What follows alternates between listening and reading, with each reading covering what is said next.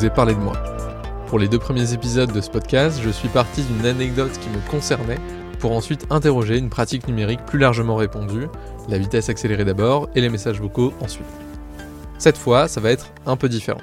On va parler des applications sur smartphone pour apprendre la méditation, et pour le coup, j'avoue que j'y connais absolument rien. Autant la vitesse accélérée et les messages vocaux, ce sont des choses qui sont ancrées dans mes propres pratiques numériques quotidiennes, autant les applications de méditation, pas du tout. J'en entends de plus en plus parler autour de moi depuis quelques temps, je vois de plus en plus de pubs sur le sujet dans le métro, mais je n'ai jamais essayé de méditer, je n'ai jamais téléchargé une de ces applications, et l'idée même que je puisse adopter cette pratique grâce à mon smartphone, je reconnais que ça me laisse un peu sceptique. En fait, j'arrive pas du tout à voir à quoi ça ressemble concrètement d'apprendre à méditer sur une application. J'ai donc eu envie de découvrir le sujet en essayant d'une part de m'y mettre à mon tour, mais surtout en interrogeant celles et ceux qui vivent et qui connaissent le phénomène mieux que moi. On va les écouter, respirer un grand coup et essayer de mieux comprendre tout cet engouement dans ce troisième épisode de Mise à jour.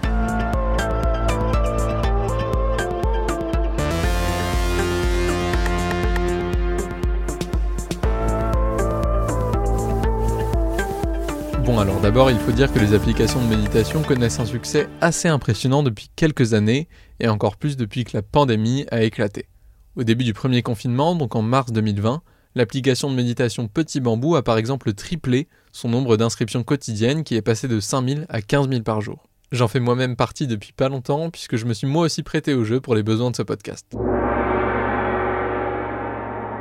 Alors en arrivant sur l'application, c'est effectivement assez bien fait, vous avez un programme guidé de 8 séances d'environ 10 minutes chacune, sur des thématiques différentes à chaque fois, comme reconnaître ses émotions, lâcher prise, éveiller la curiosité des sens. Il suffit de lancer la séance et une voix commence à vous parler, tout en vous invitant à ne plus regarder votre téléphone et à vous focaliser sur l'exercice en question. Je suis ravie de vous accueillir et de vous présenter le programme de méditation de Petit Bambou. Au bout de quelques jours, je dois dire que j'étais assez satisfait de mon expérience. C'était comme une petite pause dans ma journée et je crois que j'étais surtout content de ne plus être sollicité, ne serait-ce que pendant quelques minutes, par un réseau social, des notifications ou l'actualité. Asseyez-vous confortablement sur une chaise. En explorant un peu les autres rubriques, je me suis même mis à découvrir tout un tas de sons d'ambiance et d'autres programmes pour le sommeil, le mental, le corps. Bref, il y a une gamme presque infinie de fonctionnalités qu'il me reste à explorer. Et au-delà de mon expérience personnelle, il y a beaucoup de gens qui ont été comme moi conquis par leur premier pas sur une application de méditation. Parmi eux, Raphaël. Il est étudiant et il utilise l'application Headspace depuis quelques temps. S'il était comme moi un peu sceptique au départ, il reconnaît aujourd'hui que ça l'a aidé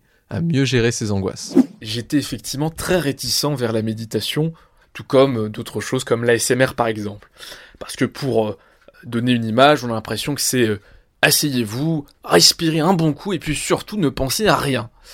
Et comme je suis quelqu'un qui par nature ait beaucoup de mal à lâcher prise sur, sur les choses, sur les émotions, sur la vie, ça ne me correspondait pas. mais en fait, ce que j'ai découvert avec la méditation, c'est que justement, on n'est pas dans un exercice passif, mais actif on ne demande pas d'arrêter de penser, mais de penser autrement, de penser différemment.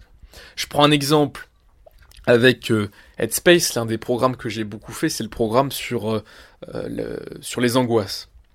Et un des exercices principaux, c'est un exercice de visualisation.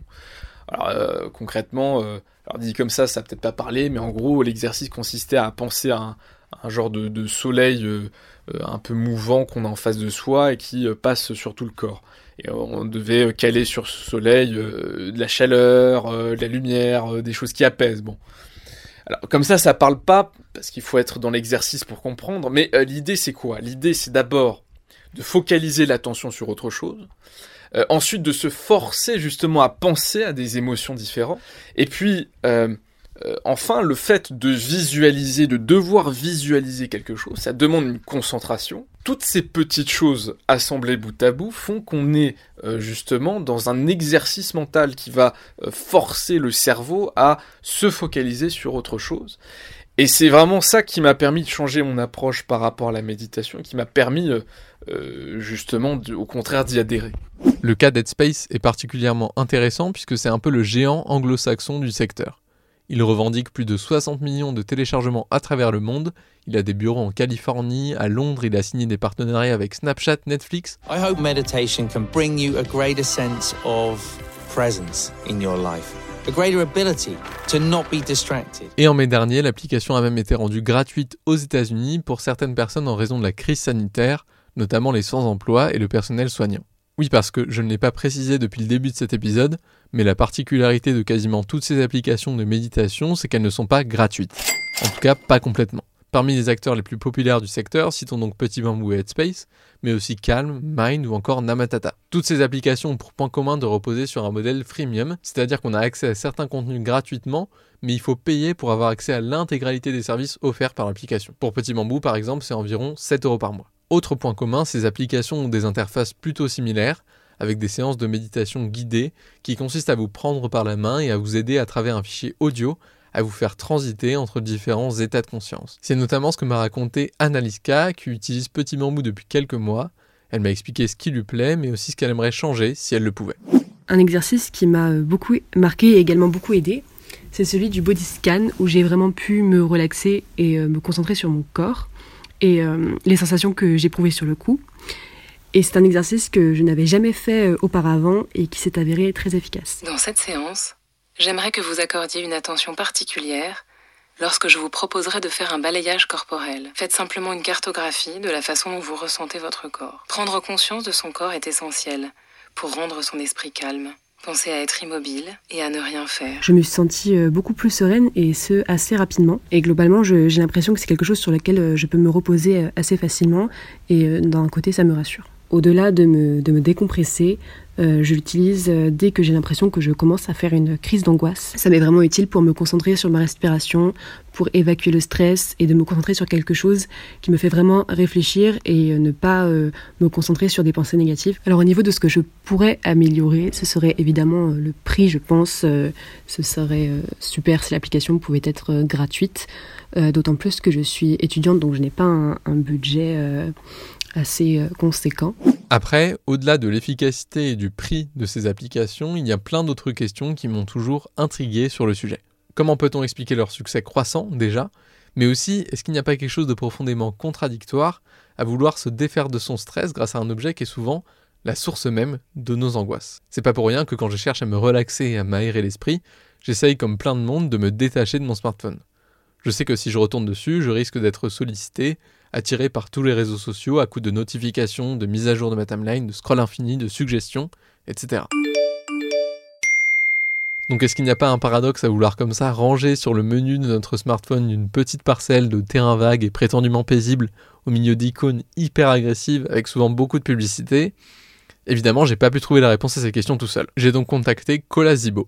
Vous avez peut-être déjà croisé son nom puisqu'il écrit pour Uzbek Erika, mais il est aussi doctorant à l'université de Tours en sciences de l'information et de la communication. Il travaille justement dans le cadre de sa thèse sur les applications de méditation et plus largement sur la conversion des principes du bouddhisme dans les interfaces numériques. Je lui ai donc soumis quelques-unes de mes interrogations, en commençant avec celle-ci. Alors d'abord, comment tu expliques, toi qui connais bien le sujet, le succès actuel et même croissant des applications de méditation, à la fois en France et en Occident en général. Pour moi, déjà, le, premier élément, c'est que euh, avant le succès des applications de méditation, il y a quand même le succès tout simplement de la méditation. Il y a eu une sorte de mariage heureux entre, euh, je dirais, cette technique de l'esprit et cette technologie numérique. Parce que euh, la méditation, en fait, c'est quelque chose qui est inscrit dans une forme de quotidienneté. Euh, quand on pratique la méditation, généralement on pratique euh, tous les jours, voire même plusieurs fois par jour. Et, euh, et le téléphone, les applications, c'est vraiment une sorte de temporalité du quotidien, de, la proximité. Et donc, voilà, il y a une, sorte, je pense, d'affinité élective entre, ces deux technologies. Et puis, plus encore, je pense, notre époque se caractérise aussi par une grande immersion euh, dans les interfaces numériques.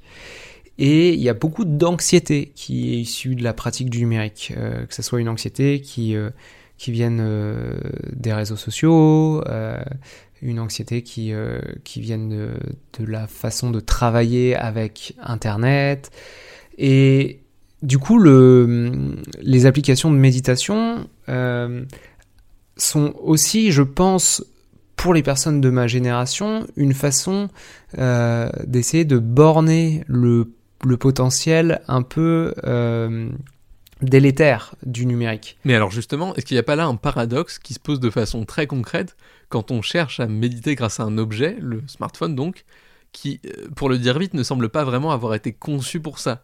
Est-ce qu'il n'y a pas un paradoxe au fond entre le numérique et la méditation? Il est important de constater que effectivement les applications de méditation, elles participent pleinement à ce qu'on appelle l'économie de l'attention et que euh, derrière chaque application de méditation, généralement il y a une start-up qui a des objectifs de rentabilité, euh, d'acquisition d'utilisateurs. Et donc elles ont mis en place tout un tas de stratégies qui sont assez classiques euh, pour, pour assurer leur croissance. Alors l'une d'entre elles, euh, c'est euh, c'est par exemple la gamification. Euh, donc on, a certaines applications, notamment Headspace, qui mettent en place une sorte de parcours d'utilisateur où on obtient des récompenses à mesure que on débloque certains niveaux de la méditation avec l'obtention de badges par exemple. Après je dirais que quand même euh, la plupart du temps, l'intention est assez différente. Et euh, on a beau jouer sur euh, les ressorts de, de récompense pour, faire revenir le, méditant dans, dans l'application, l'objectif c'est pas totalement le même que de le faire consommer.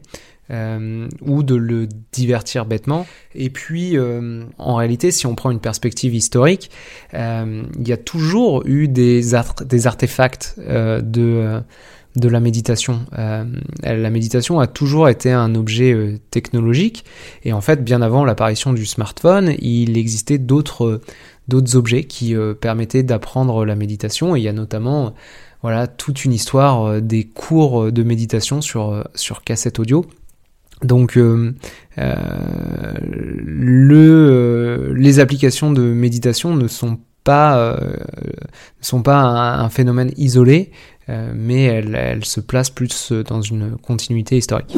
Je crois qu'au bout du compte, je ne suis plus aussi sûr que je l'étais au début de cet épisode qu'il soit vraiment impossible de concilier apprentissage de la méditation et utilisation de son smartphone. Alors bien sûr, pour certains spécialistes comme François Granger, ces applications ne font que rajouter des inductions extérieures et on ne peut même pas vraiment les qualifier de méditatives, comme il l'explique sur sa chaîne YouTube.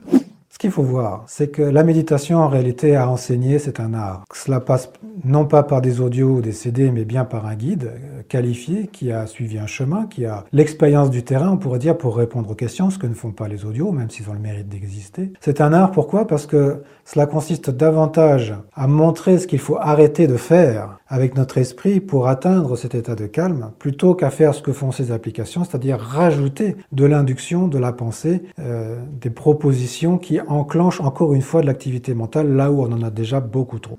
Seulement voilà, le phénomène est bien là, il est pratiquement impossible d'y échapper aujourd'hui. Selon le magazine américain The Atlantic par exemple, 4 adultes américains sur 10 disent actuellement méditer au moins une fois par semaine. Cet attrait serait surtout suscité par une volonté d'améliorer leur santé mentale et de sortir du stress généré par leur vie quotidienne. Selon une étude de Market Data datant de 2017, la Zentech, c'est-à-dire les solutions technologiques qui proposent d'apprendre la méditation, représentait à l'époque 1,2 milliard de dollars. Et ça c'était il y a 4 ans, donc bien avant le confinement. En parlant de confinement, tiens justement, est-ce que vous, personnellement, vous vous êtes mis à méditer depuis que la pandémie a éclaté? Est-ce que vous pensez qu'il sera bientôt possible d'apprendre à méditer directement sur nos messageries, avec des bots pour nos boîtes mail ou directement sur les réseaux sociaux? Est-ce qu'on va trouver un moyen de concilier modèle publicitaire des réseaux sociaux et modèle économique des applications de méditation? Est-ce que les quelques comptes Snapchat ou TikTok qui commencent à proposer des séances de méditation gratuites vont se multiplier? Personnellement, j'ai du mal à faire des prédictions sur le sujet pour l'instant, mais n'hésitez pas évidemment à nous dire ce que vous en pensez dans les commentaires de ce podcast. N'hésitez pas à nous faire part de vos témoignages, de vos retours, de vos critiques.